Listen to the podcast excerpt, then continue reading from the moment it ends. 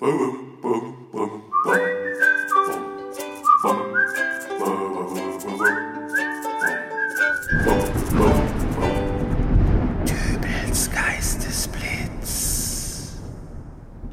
grüß Gott, moin moin, wie auch immer und herzlich willkommen zur 438. Ausgabe von Dübels Geistesblitz. Heute ist der 4. September, der Tag der Currywurst. War ja klar. Wenn es einen besonderen Tag gibt, an dem die Deutschen mitwirken, dann muss es was mit Wurst sein. In diesem Falle Currywurst, aber das Thema ist brisant und zwar in allen Belangen.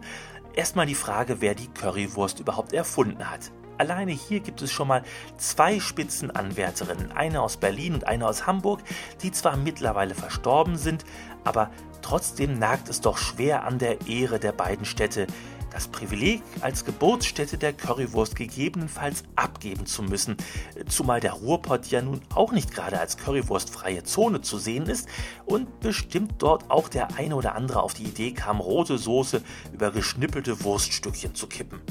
Dann die Sache mit der Wurst an sich. Brühwurst oder Bratwurst. Das vegane Fass mit der echten Tofu-Wurst, das will ich hier gar nicht erst aufmachen. Äh, dann geschnitten oder am Stück, mit oder ohne Darm. Ich saß schon in Imbissbuden, in denen mir eine komplette frittierte Brühwurst mit Tomatensauce als Currywurst präsentiert wurde. Die Städte, in denen diese Imbissbuden sich befanden, haben seitdem für mich den gleichen Stellenwert wie Bielefeld. Nicht existent.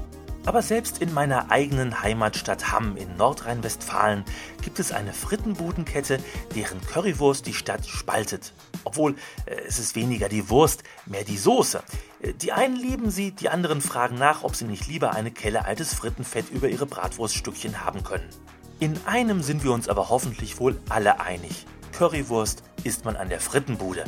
Wer Currywurst aus der Mikrowelle isst, der hat die Kontrolle über sein Leben verloren. Ein toller Tag zum Feiern also, dieser 4. September, der Tag der Currywurst. Ich hole mir jetzt gleich eine. Mit alle Salate und mit Scharf. Lecker. Wir hören uns wieder in der nächsten Ausgabe von Dübels Geistesblitz. Bis dahin, alles Gute, euer Dübel und tschüss.